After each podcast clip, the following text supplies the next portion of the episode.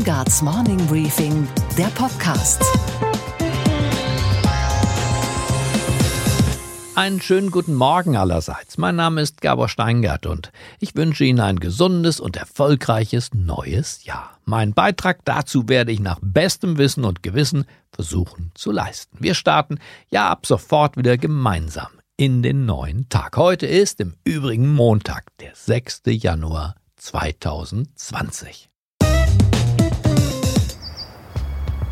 Das Jahr hat kaum begonnen, da geht der bayerische Ministerpräsident Markus Söder sein Name schon in die Offensive und er spielt den Ball in Richtung Tor, also in Richtung Bundeskanzleramt. Wir wollen Stabilität und wir wollen auch die Fortsetzung der Großen Koalition.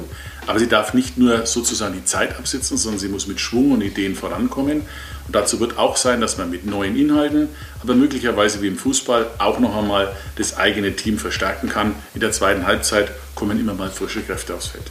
Eine sehr gute Idee, Herr Söder. Eine Kabinettsumbildung der gründlichen Art könnte ja doch helfen, dieser müden großen Koalition auf die Beine zu helfen. Deutschland wird ja bekanntermaßen nicht links und nicht rechts, sondern vor allem ambitionslos regiert. Und weil man zum Jahresanfang auch mal träumen darf, träumen wir jetzt gemeinsam. Und zwar von einem Kabinett, das dem Ernst der Lage angemessen ist, das mal was geleimt bekommt, das auf Augenhöhe mit den Problemen im Lande regiert. Erneuerungsbedarf, wohin das Auge blickt. Beginnen wir doch mal mit dem Innenministerium, das auch Markus Söder gemeint hat, als er von Verjüngung hier und jetzt sprach. Würde es nach Leistung gehen, wäre, glaube ich, der jetzige Innenminister von Nordrhein-Westfalen, Herbert Reul, ein Fall für die Beförderung. In seinem Bundesland wissen die kriminellen arabischen Großfamilien wenigstens, dass es einen Innenminister überhaupt gibt. Wir wollen den kriminellen Clans ans Leder. Auf jeden Fall ist das Weggucken definitiv vorbei. Der Staat zieht klare Grenzen, macht deutlich, dass er rechtsfreie Räume nicht hinnimmt. Ich glaube übrigens auch, die Bürgerinnen und Bürger, die hier leben, die schätzen das außerordentlich. Die atmen ein Stück durch oder auf.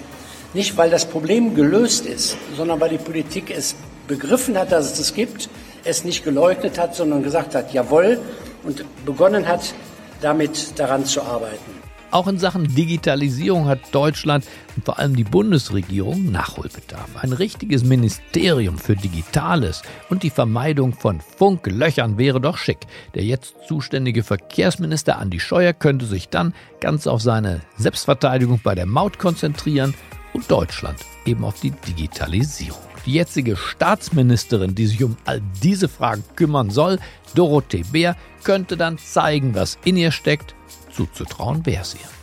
Mir geht es alles viel, viel zu langsam und ich hoffe, dass ich auch an der Stelle dazu beitragen kann, dass Deutschland auch eine erfolgreiche Industrienation nicht nur bleiben kann, sondern auch eine erfolgreiche Digitalnation werden wird. Mehr Tempo, viel mehr Tempo wünscht man sich auch im Ministerium für Forschung und Bildung, das ja eher ein Ministerium für eingeschlafene Füße ist. Die Ministerin Anja ach, den Namen brauchen wir uns jetzt auch nicht mehr merken, sollte im Zuge der Kabinettsreform von der Mühsal der Reformarbeit befreit werden. Und ohne großes Geschrei einfach Platz machen für eine wirkliche Expertin. Frau Professor Ann-Christine Achleitner wäre mein Vorschlag. Sie weiß, wie aus Wissen am Ende Wohlstand wird. Das passt. Wir sind in Deutschland sehr gut, was die Forschung angeht, was die Patente angeht. Wir haben uns auch sehr entwickelt, wenn es darum geht, Startups anwachsen zu lassen. Und da, wo wir das Loch haben, wo wir das besonders merken, ist der Thema der Wachstumsfinanzierung, dass diese Unternehmen dann wirklich groß werden. Gefahr erkannt, Gefahr gebannt? Naja, genau dafür müsste die Professorin im Kabinett dann streiten. Auch im Arbeits- und Sozialministerium ist neuer Schwung dringend nötig. Und nicht immer nur neuer Schwung für neue Schecks, für tatsächliche oder eingebildete soziale Katastrophen. Neuer Schwung zum Beispiel von einer Frau, die in der Praxis bewiesen hat, dass sie den Zusammenhang von Arbeit und Sozialem versteht. Janina Kugel wäre eine exzellente Wahl für diese Position. Keine Parteipolitikerin, aber lange Jahre Personalchefin von Siemens. Ich würde immer das Plädoyer gerne dafür haben, dass wir motivierend und positiv darüber sprechen. Weil was mich ehrlich gesagt in Deutschland total annervt, ist, dass alle immer nur die Gefahren sehen und die Risiken und diese dramatischen Bewegungen, die es kommen wird und die es sicherlich auch geben wird, aber so wenige sprechen eigentlich auch darin, welche Chancen gibt es. Bleibt noch das Wirtschaftsministerium, in dem Peter Altmaier keine allzu glückliche Figur macht. Die Standard-Neubesetzung, na klar, wäre Friedrich Merz. Aber in Zeiten der Disruption dürfen wir auch jenseits der Parteipolitik denken und träumen. Zum Beispiel von einem Wirtschaftsminister Clemens Fuß, dem heutigen Präsidenten des IFO-Instituts. Der hat schon Finanzminister Schäuble beraten, er hat in Oxford gelehrt und zwar als Professor für Unternehmenssteuer. Wenn man sich einen modernen Ludwig Erhard vorstellen möchte, dann könnte er aussehen wie Clemens Fuß. Was brauchen wir? In der Tat mehr öffentliche Investitionen. Wir brauchen aber vor allem mehr private Investitionen. Die privaten Investitionen sind fast zehnmal so hoch wie die öffentlichen. Also wenn es hier vorangehen soll, muss beides passieren. Wir brauchen auch mehr beim Bau. Man sollte sich jetzt nicht unbedingt darauf konzentrieren, den, den Koalitionsvertrag, der nicht so sonderlich visionär ist, soweit ich das einschätze, einfach nur abzuarbeiten. Und an der Spitze der Regierung, also da, wo jetzt Angela Merkel sitzt, hm, ich habe so gar keine richtige Idee. Aber ich hatte den Eindruck, Markus Söder hatte eine. In der zweiten Halbzeit kommen immer mal frische Kräfte aufs Feld. Unsere Themen heute. Mit dem Botschafter der USA hier in Deutschland, Richard Grinnell, spreche ich über den amerikanischen Drohnenangriff in Bagdad, der für den iranischen General Soleimani tödlich endete. We don't want war. We acted to prevent a war, to stop more violence. And I'm thankful that President Trump acts and acts quickly.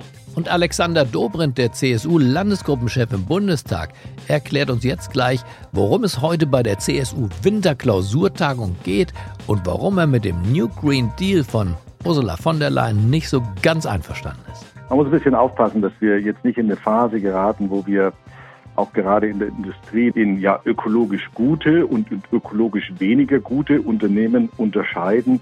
Da muss man sehr aufpassen, dass man da nicht einen Weg geht, der am Schluss einen Teil unserer Industrie die Finanzierung abschneidet. Außerdem, unsere Börsenreporterin Sophie Schimanski aus New York berichtet, wie die Börsianer in 2020 gestartet sind und was sie für das neue Jahr an der Wall Street erwarten. Die gute Nachricht zum Schluss, wir hören, wie sich der deutsche Staat von ganz alleine verschlankt. Und eine kleine Anmerkung zum Weihnachtshit des WDR, meine Oma ist ne, Sie wissen schon, gibt es auch. Der Nahe Osten ist in Aufruhr. Der Mann im Weißen Haus hat das neue Jahrzehnt mit einer Aktion eingeläutet, deren Folgen heute Morgen nicht wirklich abzusehen sind. Das tödliche Drohnenattentat auf den iranischen General in Bagdad ist aktuell das Thema, nicht nur in den USA. The killing of Iran's Revolutionary Guard Quds Force leader Qasem Soleimani needed to happen. We need to look no further than what he had personally done over the days before that, where an American was killed on December 27th. Uh, there's no surprise. There's plenty of public evidence about the bad behavior of Qasem Soleimani. He was a designated terrorist. What do you make of where we are now? But you saw those huge protests that are taking place. Uh, we're in a very bad place, Joy, I'm sorry to say. And this is what happens uh, when you put a narcissistic, megalomaniacal former reality TV star in charge of the world's most powerful military. Das iranische Staatsfernsehen hat angeblich 80 Millionen Dollar Kopfgeld auf Donald Trump ausgesetzt. Der US-Präsident wiederum warnt die Mullahs vor Racheaktionen. Ansonsten würden die USA 52 iranische Ziele angreifen. Ein Krieg der Worte ist also in Gang gekommen. Warum eigentlich dieser General? Warum jetzt? Wie weiter von hier? Das bespreche ich mit dem wichtigsten Mitarbeiter des amerikanischen Präsidenten hier in Deutschland, mit dem Botschafter der Vereinigten Staaten, Richard Grinnell. And now we switch into the English language. On the phone is Richard Grinnell, the United States ambassador to Germany. Your Excellency, thank you for your time. Good boy, thank you. Call me Rick. Hi, Rick. What a jumpstart into the year for the United States. U.S. military have taken a high ranked Iranian general out of action. So, why him and why now, Rick?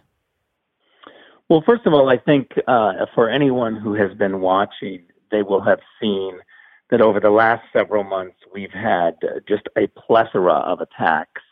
By my count, there's been more than 11 attacks by the Iranian regime.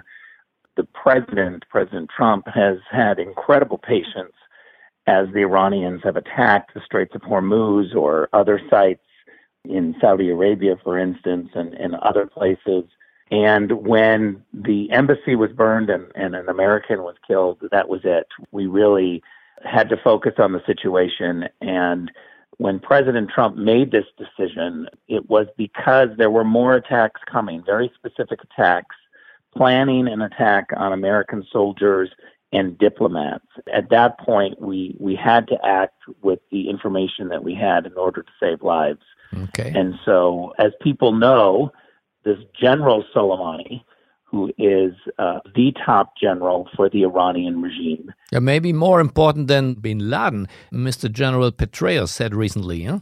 Yeah, well, that I, I share that view.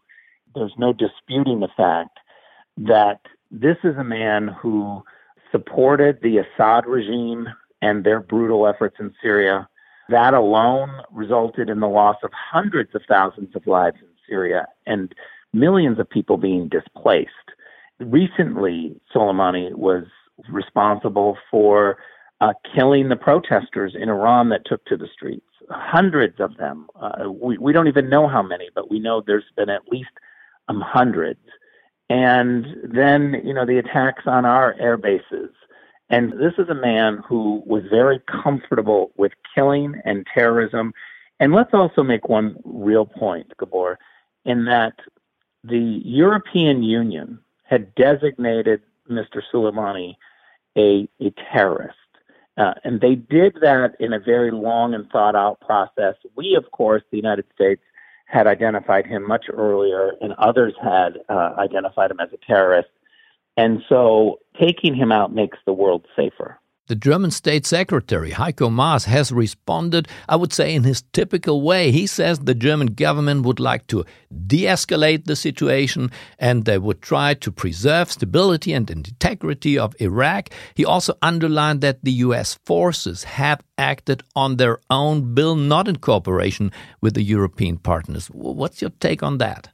Well, first of all, I'd also point out that, that uh, Foreign Minister Heiko Maas also made very clear that General Soleimani was a terrorist and he was on the EU terrorist list and that he was uh, responsible for the ratcheting up the situation. I would also point out that the German spokeswoman at the Chancellery, the deputy spokeswoman, was very clear that the responsibility on this particular instance lies with the Iranians who have ratcheted up all of this violence over the last um, several weeks. I think the German government knows that the Americans, specifically President Trump, has been incredibly patient.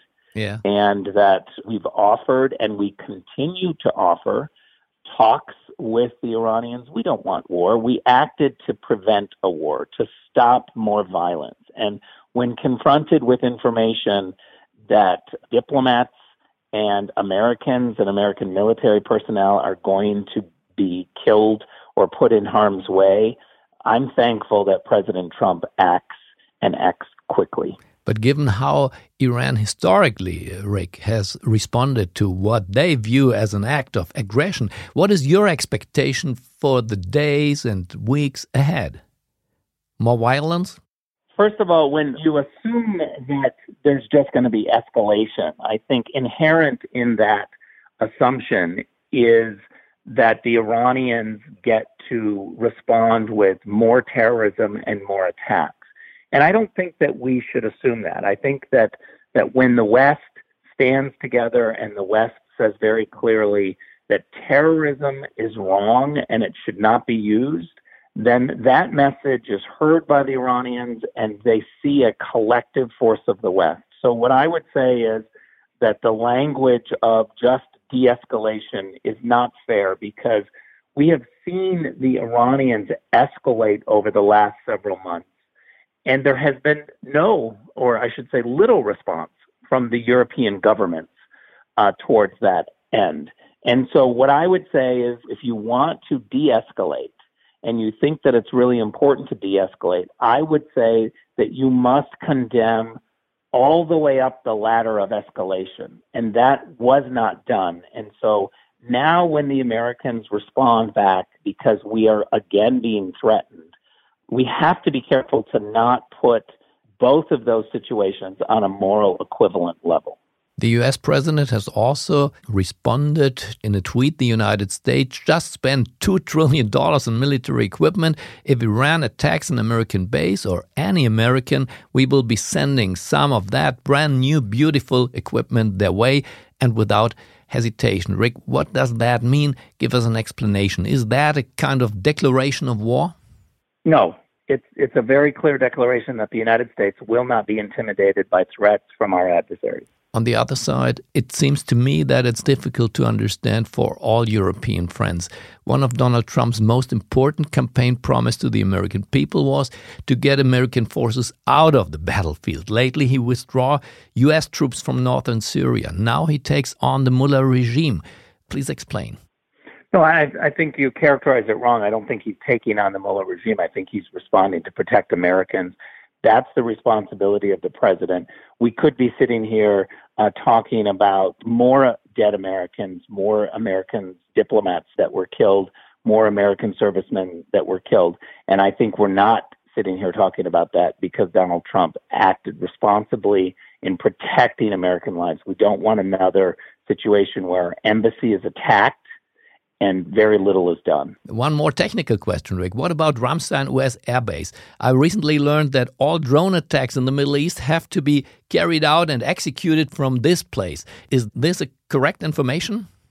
Look, as you know, uh, with with Americans and the the fifty thousand troops that are here in Germany protecting Europe and being a part of NATO, we just do not talk about intelligence matters. I, I can't confirm or deny any of that. We just avoid that question altogether because it's not proper for the public to have this information when we're talking about intelligence matters. Okay. Thank you for this morning briefing. Have a good one. Yes, thank you.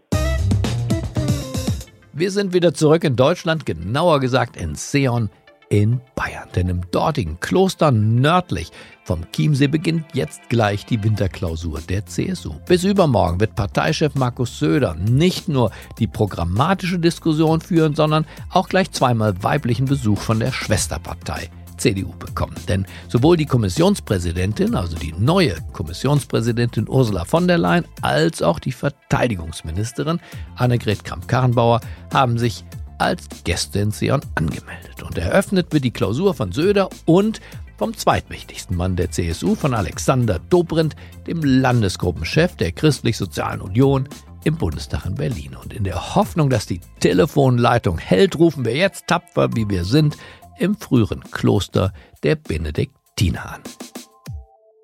Einen schönen guten Morgen, Alexander Dobrindt.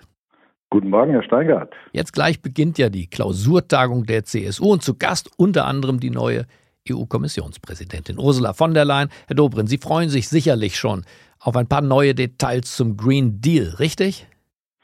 Es ist hochspannend natürlich gerade jetzt in der Phase mit Ursula von der Leyen zu reden. Sie hat ihr neues Amt ja vor kurzem angetreten und gleich einen großen Wurf gemacht mit dem New Green Deal. Und wir sind natürlich sehr gespannt, was sie an weiteren Ausführungen dazu macht. Wir haben auch einige Kritikpunkte dabei, aber insgesamt begleiten wir natürlich diese Initiative von ihr positiv. Ja, wir Journalisten sind ja Fehlergucker, sagt Stefan Aus. Also was ist Ihr wichtigster Kritikpunkt an dem ganzen Projekt? Man muss ein bisschen aufpassen, dass wir jetzt nicht in eine Phase geraten, wo wir auch gerade in der Industrie nach Gut und Böse unterscheiden und äh, die Finanzierungsfragen, die natürlich eine Industrie braucht, gerade jetzt im Zeitrahmen der Digitalisierung, wo sehr viel an Investitionen getätigt werden müssen, damit man auch auf Augenhöhe mit den Märkten in den Vereinigten Staaten von Amerika oder mit den asiatischen Märkten bleibt, dass da jetzt nicht eine Situation der Unterfinanzierung eintritt, weil wir in ja ökologisch gute und ökologisch weniger gute Unternehmen unterscheiden, ohne darüber nachzudenken, was das eigentlich für die wirtschaftliche Situation, also das Wachstum in Europa bedeutet. Da muss man sehr aufpassen, dass man da nicht einen Weg geht, der am Schluss einen Teil unserer Industrie die Finanzierung abschneidet.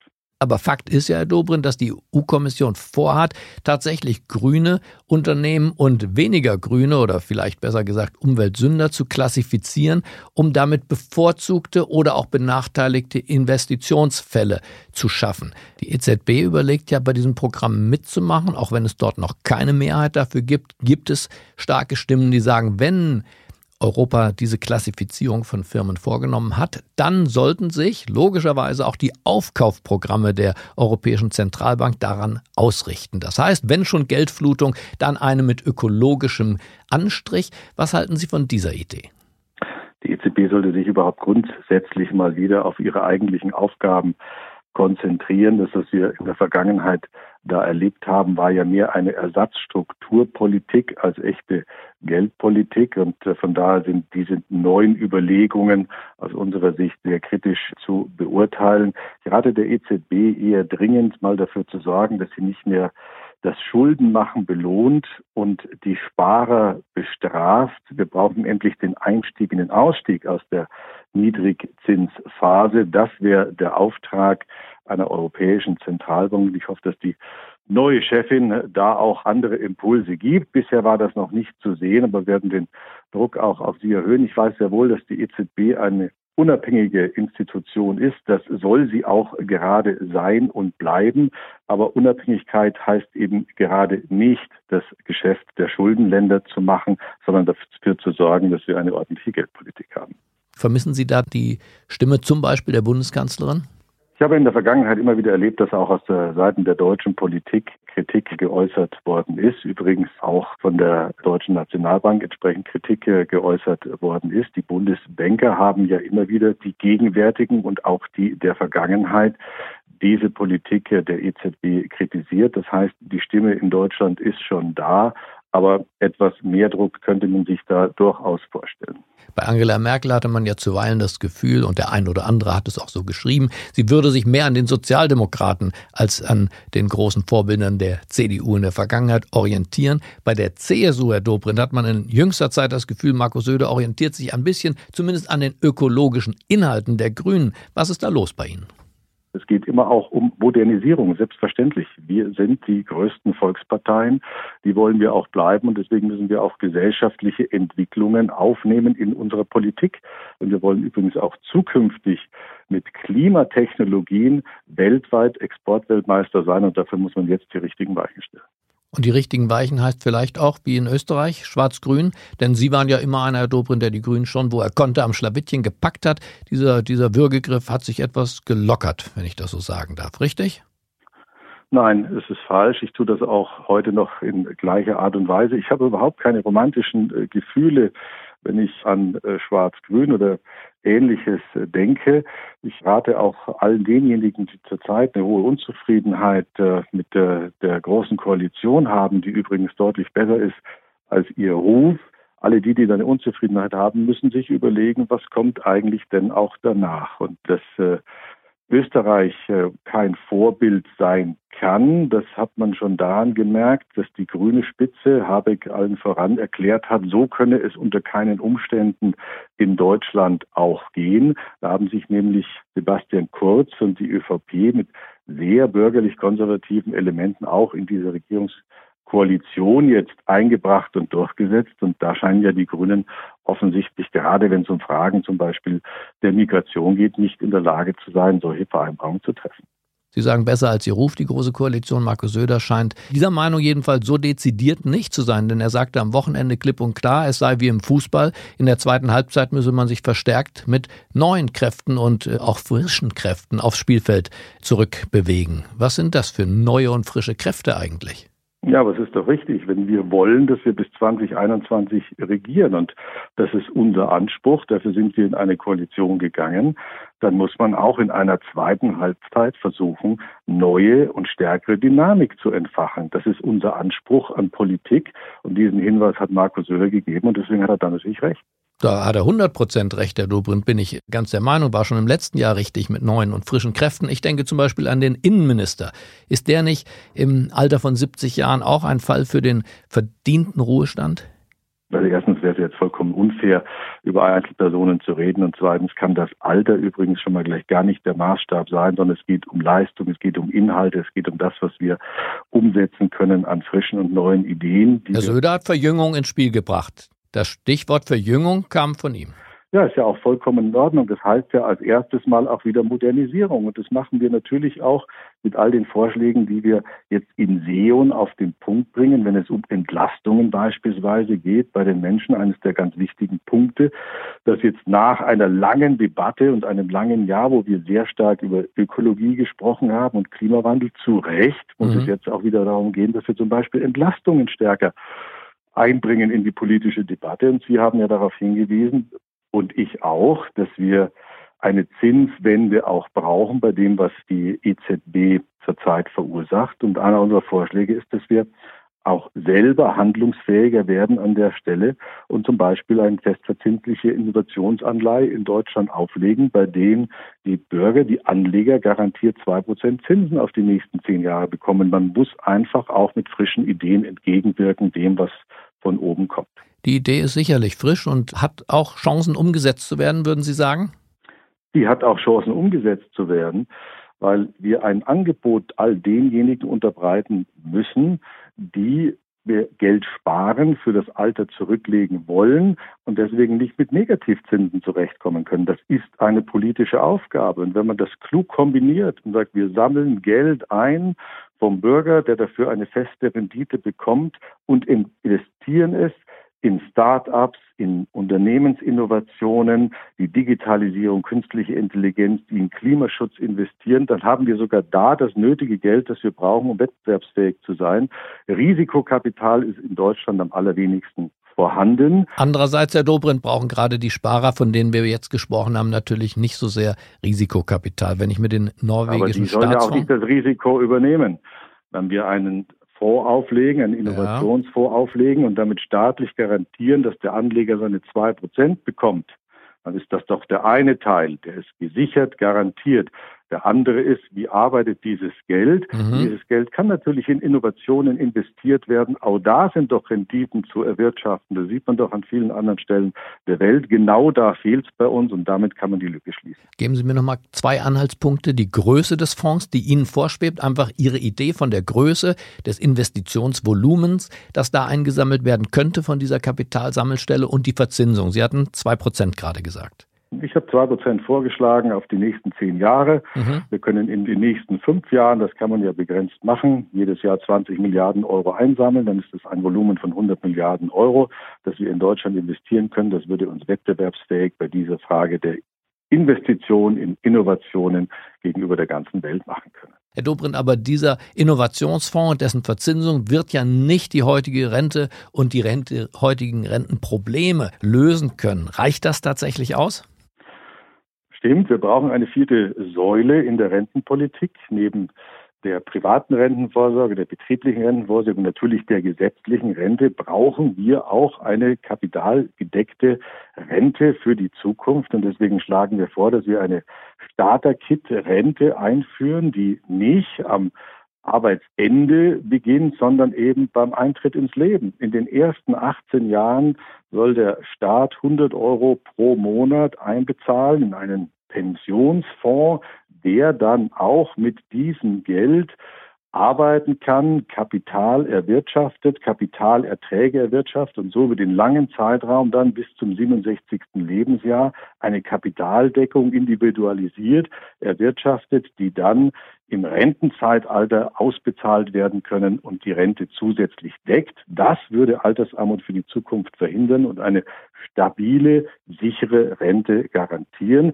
Wir werden diesen Vorschlag ganz aktiv vertreten in den Rentendebatten, die in diesem Jahr kommen. Interessanter Vorschlag. Sie waren mir ja ausgebüxt bei der Frage nach der Kabinettsumbildung. Der Wirtschaftsminister hätte Haben Sie ja. gemerkt? Okay. Ich habe es gemerkt. Aber lassen Sie uns das eine mit dem anderen verbinden. Ihr Vorschlag könnte ja zum Beispiel in einer perfekten Welt auch von einem Bundeswirtschaftsminister gekommen sein. Wäre das so eine Position, wo Sie sich ein bisschen mehr Vitalität in der zweiten Halbzeit wünschen?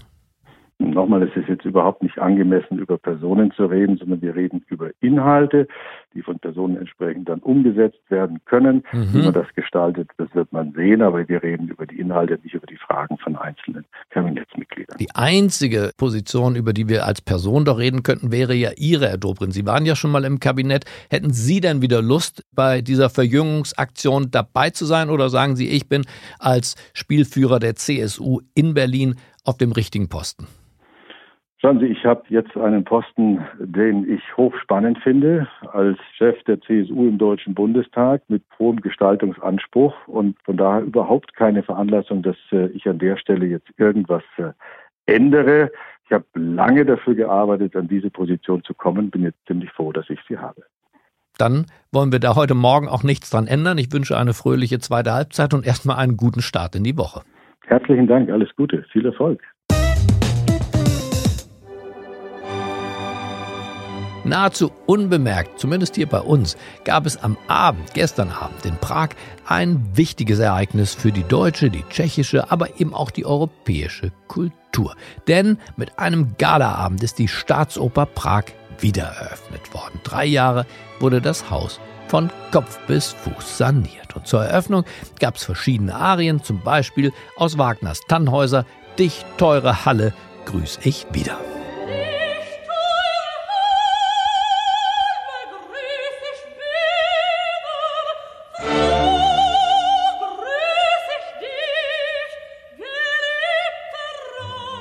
Eine Anspielung auf die Sanierungskosten, denn statt 36 Millionen Euro waren es am Ende knapp über 50 Millionen Euro. Auch mein Kollege Michael Bröker war in Prag bei der Gala dabei. Hallo Michael. Guten Tag, Gabor. Neben Wagner gab es auch Puccini, Beethoven und Strauss, also Richard Strauss. Aber was, Michael, war für dich der bewegendste Moment des Abends?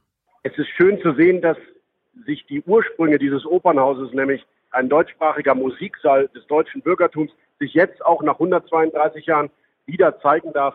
Begonnen hat hier alles mit Tannhäuser von Wagner, geendet hat es mit Beethovens Fidelio und das zeigt auch, dass, dass sich dieses Prager Opernhaus wieder so ein bisschen mit seiner deutschen Vergangenheit versöhnt hat und das ist äh, sicherlich eine schöne europäische Botschaft bei diesem musikalischen Abend.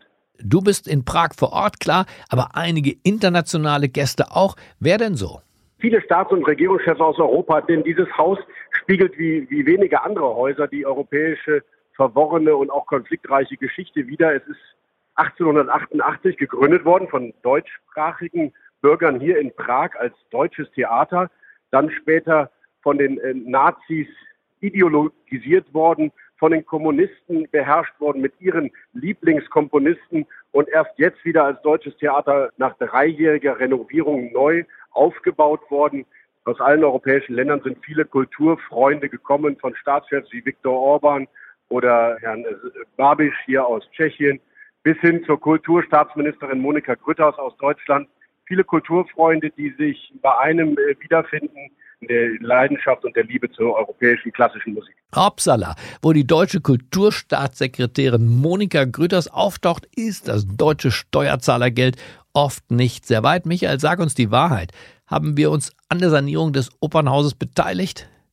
Es waren viele deutsche Unternehmen beteiligt, allerdings privatwirtschaftlich hochtief hat hier äh, den Generalbau übernommen und kein deutsches Steuerzahlergeld ist geflossen, sagt Monika Grütters und das glauben wir ihr natürlich.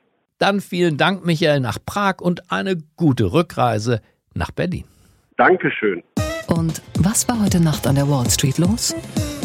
Damit nach New York, wo unsere Börsenreporterin Sophie Schimanski ebenfalls ins neue Jahr gerutscht ist. Einen wunderschönen guten Morgen, Sophie. Schönen guten Morgen, frohes neues Jahr. Die Börsianer wünschen sich wahrscheinlich angesichts der nicht ganz leichten geopolitischen Lage lieber zurück ins vergangene Jahr. Also bei welchen Werten, Sophie, das wollte ich fragen, reagieren die Märkte auf die Entwicklung zwischen USA und Iran besonders empfindlich?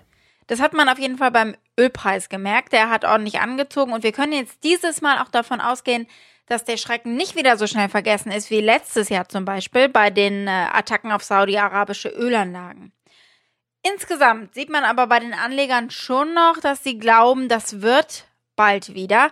Und deswegen stehen die Märkte ja auch immer noch verhältnismäßig hoch und eben nahezu auf Allzeithochs. Hat jetzt also diese politische Börse einfach nur kurze Beine. Das ist es nicht. Bei diesem Konflikt kann nämlich natürlich noch so viel an Vergeltung kommen, noch so viel an hin und her, dass diese angebliche Weisheit sicher zu kurz gegriffen ist. Hören wir doch mal rein, was der Börsenguru Mohammed El-Erian sagt von Allianz. Der glaubt nämlich, dass die Anleger gerade von Folgendem ausgehen. But markets believe two things very strongly. One, that this will not be a full-scale war. And secondly, that the Fed is on the sideline and will intervene if there's too much market volatility. Ob diese Hoffnungen jetzt gerechtfertigt sind, das ist natürlich eine andere Sache. Aber es ist natürlich auch einfach eine Anlagestrategie, Gabor, die hier momentan viele fahren. Buy the dip. Also einsteigen, wenn es haarig wird, wenn es nach unten geht eben. Okay, Gabor. Und was hat dich heute Morgen wirklich überrascht? Dass uns in Deutschland tatsächlich die Beamten ausgehen. Und die sind offenbar nicht alle nur pünktlich in die Mittagspause entschwunden, so wie einst Gerhard Polt. Äh, wir haben gleitende Arbeitszeit. Nicht? Ich war ja schon beim Essen. Nicht? Da haben sie Glück gehabt, dass ich überhaupt da bin. Nicht? Wir haben ab 11 Uhr gleitende Mittagszeit und zwar bis 14 Uhr. Nein, 200.000 Staatsdiener fehlen schon jetzt in den deutschen Amtsstuben. Und jetzt kommt auch noch die große Pensionierungswelle. Dazu allein in den kommenden fünf Jahren gehen 35 Prozent aller Finanzbeamten in den Ruhestand, sagt mit erhobenem Zeigefinger der Chef der deutschen Steuergewerkschaften. Naja, vielleicht kommt ja dann ganz automatisch der lange versprochene Bürokratieabbau, schlanke Staat. Stell dir vor, es ist Staat und keiner geht hin. Und was, Gabor, geht eigentlich gar nicht? Dass diese Debatte über das Umwelt-Oma-Kinderlied vom WDR immer weiterläuft. Am Wochenende fand eine Demonstration von Gegnern des öffentlich-rechtlichen Rundfunks vor dem WDR-Gebäude in Köln statt, bei der es sogar zu Rangeleien mit der Polizei kam. Und der Intendant Tom Bu steht im eigenen Haus mächtig unter Druck, weil er sich angeblich zu schnell entschuldigt hat. Haltet durch, lieber Tom Bu, rufen wir ihm heute Morgen zu. Haltet ein, liebe Gegner des Staatsrundfunks. Deutschland muss ein glückliches Land sein. Wer solche Probleme hat, der hat gar keine. Und zur Ehrenrettung aller Omas in allen deutschen Hühnerstellen spielen wir hier jetzt nochmal das Original. Unverfälscht und politisch total korrekt. Meine Oma fährt im Hühnerstall Motorrad, Motorrad, Motorrad. Meine Oma fährt im Hühnerstall Motorrad. Meine Oma ist eine ganz patente Frau. Ich wünsche Ihnen einen fröhlichen Start in diesen neuen Tag. Bleiben Sie mir gewogen. Es grüßt Sie auf das Herzlichste, Ihr Gabor Steingart.